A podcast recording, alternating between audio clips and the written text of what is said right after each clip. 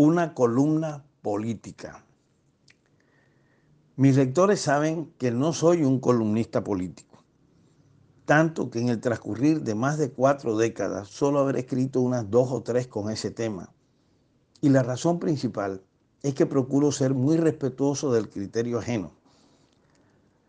También porque en política, religión y deporte resulta casi un imposible hacer cambiar de opinión a otro pero hay momentos que uno siente que debe abordar el tema político como una manera de aportar su granito de arena y estamos en un momento en el que todos debemos hacerlo porque se acercan dos fechas importantísimas en las que se definirá el destino de Colombia por cuatro años si se logra consolidar un Congreso confiable desde el punto de vista demócrata y si gana un candidato a la presidencia que nos garantice esa democracia.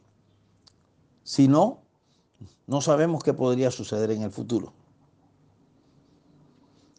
Y es que este domingo hay dos motivos claves para que nadie se quede sin asistir a cumplir con ese deber con la democracia.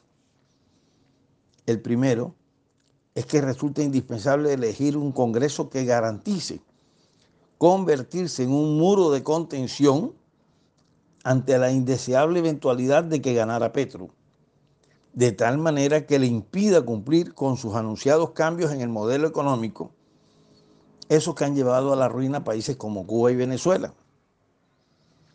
Sin una caudalosa votación por congresistas que garanticen que se unirán conformando ese muro de contención, se incrementarían las curules de los amigos de los paros, de las expropiaciones y de las nacionalizaciones. Y lo que menos necesita el país es resentidos y enemigos del empresariado aprobando leyes regresivas y peligrosas.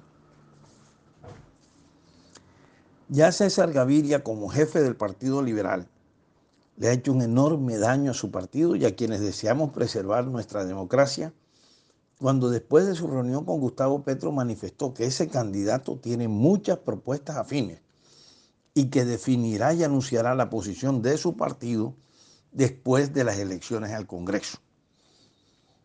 Lo anterior significaría que quienes voten por los candidatos liberales al Senado y Cámara no tendrán el derecho a conocer antes de esas importantes elecciones si esos congresistas apoyarán a Petro para las elecciones presidenciales y en la eventualidad de un triunfo de Petro, si en vez de muro de contención se convierten en un apoyo para sus propuestas populistas.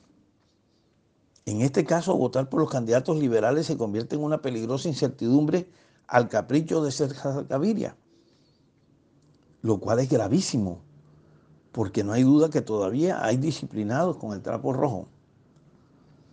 El segundo motivo es tan importante como el primero, porque además de los dos tarjetones para elegir a los 108 senadores y a los 171 representantes, habrá tres tarjetones más para elegir la coalición que uno desea apoyar y dentro de cada una el candidato de su preferencia para presidente de la República.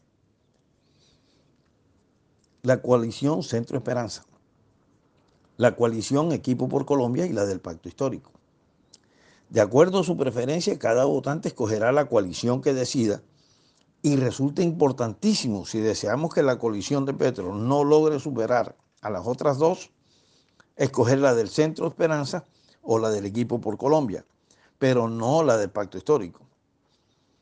Yo, como costeño, caribe y barranquillero, tomaré el tarjetón del equipo por Colombia y votaré por Alechar, porque soy testigo del positivo cambio que logró Barranquilla. Pero cada uno tendrá su candidato preferido. Nicolás Renovitsky Renovitsky.